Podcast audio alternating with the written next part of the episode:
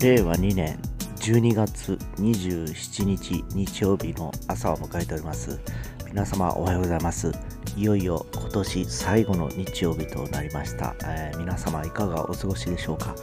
えー、もうですね、えー、早いところは昨日ぐらいからですね冬休みに入っているところも多いかと思います。えー、本当あと今年もですね今日を入れて、えー、123 5日ということですねカウント5ですよね、えー、まああの天気悪いと聞いておりますが今朝はちょっとえ晴れておりましてですね、まあ一日この晴れ間が持てばいいなと思ったりしております。えー、まあ最後の日曜日、え、張り切って、え、過ごしていきたいなと思っております。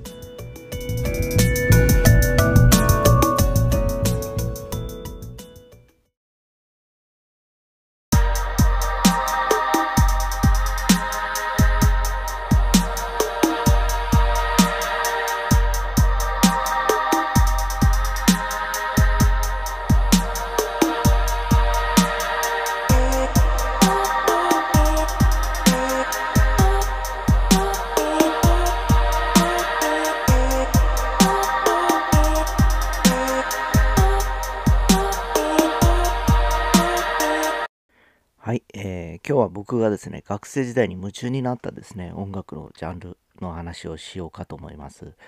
えー、AOR という、えー、ジャンルでございまして、 Adult Oriented Rock という、えー、いうジャンルになります。えー、なんかですね、ロックなんだけど、ちょっとジャジーな感じで、おしゃれな感じで、なおかつエモい感じの音がする、えー、ミュージシャンたちなんですけどね。まあ、一番最初に浮かんでくるのが、スティーリー・ダンという、えーえー、グループでございましてですね、このグループはですね、え、ドナルド・フェーゲンを筆頭にですね、え、時に、えー、何ですか、ラリー・カールトンがいたりですね、えー、ジェフ・バックスターがいたりだとか、えー、マイケル・マクドナルドがいたりだとかですね、すごいあのアーティストがいろいろとこう加わったり参加したりしながらですね、アルバムごとにすごいあのパフォーマンスを発揮しながら、え、彼らのエイジア、鮮やかと書いてエイジアというアルバムがあるんですけど、これを聴くとですね、え、70年代から77年ぐらいなんですけど、すごく音が洗練されておりましてですね、未だに全然色あせないアルバムの構成となっております。で、何度も僕そこであの以前も話したかと思うんですけど、そこに使われてる、えー、フェンダーローズの楽器、えー、まあ、オッコースも使ってたんですけど、彼らも使ってるってこともあってですね、どうしても手に入れたくて手に入れたという経緯もあったんですけど、とにかくもう本当今聞いてもですね、カーステレオとか、あのカーステレオって古いな、カーオーディオとかで聞いてもですね、かなりおしゃれな感じがしますね。で、まあ、その次に有名なのは、ボズスキャックスと言いましてですね、もう AOR の U というぐらいですね、もうなんか、もう当時からちょっと大人っぽい感じがしてですね、なんかこう、夜のなんかこう、なんか夜の音楽という感じをずっと中高生の頃してたんですけどでも、なんか、かっこいいんですよね。ギターの音とかもなんか、かなりこう、ナチュラルクリアトーンというか、あんまりこう歪んでないというかですね、使い方がうまいんですよ。えー、しかもあのボズスキャックスの当初、えー、のバックバンドはあのトトだったんですね、えー、そのトトも後にですね、え AOR のジャンルで活躍していくわけなんですけどもうとにかくこの時代のアメリカの AOR のミュージシャンってすごくてですね、え多分これもあのさっき言ったスリーダンと同様の76年ぐらい76、7年ぐらい活躍したのかなという気がします。で、さっき今言いましたトトがですね、その後78年ぐらいに出てきまして、えー、かなりこれもあのかっこよかったですね。何度も僕、あの、ライブも一度行ったんですけどね、福岡でですね、えー、やっぱかっこよかったです。ものすごくステージも素晴らしくてですね、えーなんかもう、最後はファンサービスで小さい子供をステージに上げてですね、スティーブ・ルカサーってギタリストがいるんですけど、えー、ギターを自分が左手をこう弾きながら子供にそのピックでここを弾いてごらんって弾いてやらしてたりしてですね、なんかかっこいいのと同時になんかすごいバンドだなと思ってですね、本当あのワクワクして、えー、そのステージを見た記憶があります。で、次にあのよく、えー、聞くのが、このバンドはブラスロックがスタートだったんですけど、AOR の枠にも入ってくるんですけど、シカゴという、まあ、ピーター・セテラという、まあ、高音ハイトーンボイスボイスのですね、えー、ボーカリストがいるんですけど、まあ、素直になれなくてって有名な曲が、えー、ありますよね。えー、まあ聞いたら誰でもわかる、あ、この曲聞いたことあるとかいう、まああの、ちょうどあのデビッド・ホスターっていう名プロデューサーが手を手がけてた頃かな。えー、この頃になるとも80年代初頭ぐらいですので、結構ちょっと音が洗練されてきて、えー、だにですね、いろんなあのところで使われてたりします。で、その後ぐらいですか、えー、クリストファー・クロスという、えー、アーティストが、またこの、この辺のですね、やっぱりあの、共通して言えるのはですね、80年代の AOR の、えー、ボーカリストみんなハイトーン、声が高い。まあ日本で言うと小田和正とか稲垣淳一とか、この辺ですね、えー、の声の高さを持った、あのー、ボーカリストがいた感じで、えー、そのクリストファー・クロスのニューヨークシティ・セレナーデというのが多分80年、81年ぐらいかな、ぐらいだったと思います。で、非常に、これは確か映画だったかなの、えー、CM ソングだったりだとか、当時僕がよく覚えてるのは車好きだったんですね、三菱のトレディアだったか、コルディアだったっけな、の CM ソングでも使われておりましてですね、えー、非常にあの、なんかこう、えー、よく耳にしてたなという気がします。まあ、今、あの、ちょっとバンドだとか、あの、有名な、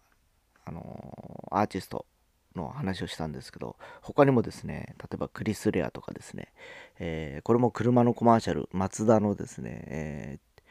ー、エチュードっていう車があったんですね。ファミリアのちょっと上級生みたいな車。で、アーバンチューンドっていうあの CM ソングの時に、えー、クリス・レアのですね、オン・ザ・ビーチという曲がかかりましてですね、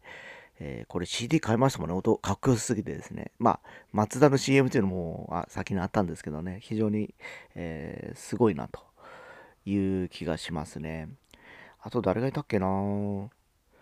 そうですね。あと、バニー・マニローとかもそれに入ってくるんだと思います。デビッド・オスターもさっき言いましたし、うん、リー・リトナーとかですね、えー、そうですね、まあ、ジョージ・ベンソンだとかアルジャローとかこの辺はジャズの方にも入ってくるんですけどね。結構そういったあのー、あのー、名曲を残してる曲は案外 AOR の枠に入ってきたりするんですね。あと僕が最初にレンタルレコードで借りたアルバムがエアサプライだったかな、えー、これもあの「さよならロニーラブ」という曲があるんですけども結構もう擦り切れるぐらい聴いた私高校1年ぐらいの時ですけどね、え、この辺もなんか爽やかな感じでですね。すごくですね、なんか未だにまた聞きたいなと思ったりしてます。で、ドゥービーブラザーズ、えー、これもアメリカンロックだったんですけど、さっき申し上げました、スティリー・ダンにもちょいちょい顔出せたマイケル・マクドナルドっていう、えー、まあ、あの、アーティストが、えー、加わってグラミー賞を取ってですね、えー、まあ、あの辺ぐらいからかっこよかったですもんね。で、当時、その後ぐらいかな、え矢沢永吉がですね、えその、ドゥービーブラザーズとタッグを組んで、高校1年か2年の時、矢沢永吉のライブのバックバンドがドゥービーブラザーズする時あったんですよ。それもものすごく行きたかったんですけど、やっぱチケット取れなくてですね、えー、周りの連中からお前矢沢好きったいと言われたんですけど、まあ、まあ矢沢嫌いじゃないしですね。まあ、あの、説明するのめんどくさかったので、おお、好きよね、とか言いながら話をしてた記憶があるんですけど、まあ、実は、その裏側にはそういうこともあったりだとか、えー、してましたね。で、あとは、フォープレイというバンドもいました。まあ、バンド2人組みたいな感じで、その1人がさっき出てきた名プロデューサー、デビッド・ホスターがいたという感じでですね、結構ですね、えー、まあ、それに絡んでくる、えー、感じなんですね。で、やっぱりそういうのに影響されて、日本の、えー、アーティストもですね、えやっぱそういう、あの音をやっぱ取り込んでいったりしたのかなと思います。だから最近で言うと、ヒゲダンとかがやっぱりそれに近い感じですね。なんかね、あの、音的な作りがですね、えー、まあ本当昔を言えばですね、本当門松俊樹だとかですオリジナルラブとかもいけるかな、その辺かな。と思いまして、よくまあ日本でいう渋谷系とか言われてるのがですね、まあ俗に言う、えー、世間、まあ昔からある AOR というジャンルに入ってくるのかなっていう気がします。えー、もし皆様もですね、ちょっとあのいろんなあの音楽のあのサブスクとかやられてる方いらっしゃればですね、今僕がいくつか挙げたアーティストだとかミュージシャンを聴いてみてください。なかなかあのいい感じの曲が多いかと思いますので、ぜひぜひおすすめでございます。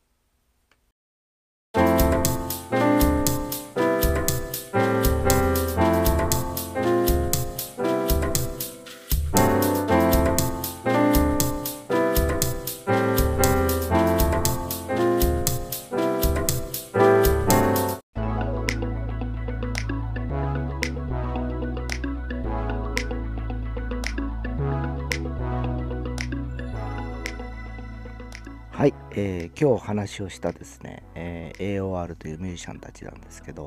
えー、基本的にですね、え、エレキギターの音がですね、え、うるさくないんですね、要はですね。で、えー、キーボードの音がすごく、えー、おしゃれでかっこいいという感じでですね、えー、そうですね、日本でいうと僕がよく言ってるオフコースのですね、ちょうどあの79年、80年代ぐらいのアルバムを聴かれるとですね、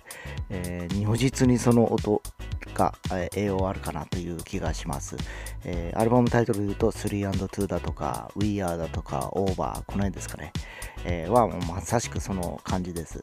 えー、当時はですね、やはりあのその他山下達郎だとかチューリップだとか、えー、まあさまざまなミュージシャンがやっぱりそのアメリカそういった音楽を意識してですね音作りをしてたこともあってですね、えー、80年代の、えー、J-POP っていうのはすごくあの完成度が高かったかなという気がします。えー、まあ今がそんなに完成度が高いというわけではないんですけど、やっぱり時代とともに音楽のジャンルっていろいろとこうね広がっていきながらその後ラップが来たり、えー、いろんな、えレゲエが来たりとか、えしました。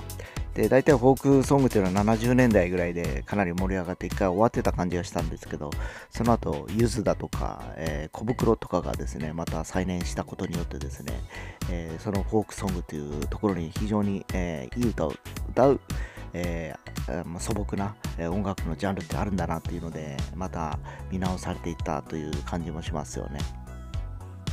でも最近ではその何て言いますかトリオバンドでロックだとかパンクだとかいろいろあの音楽フェスティバルで出てくるバンドたちが出てきたんですけどそこもやっぱりさっきも申し上げましたヒゲダンが出てきてですねやっぱキーボードが入ってちょっとおしゃれな、えー、コードワークを使ったりだとかもう音がもう AOR 的な展開とかもしていくんでですねやっぱりあの根底にある音楽の質の高さっていうかですね、えー、そういったジャンルに関してはですねいろんな方々もですね聞き心地がいいのかなっていう気がします。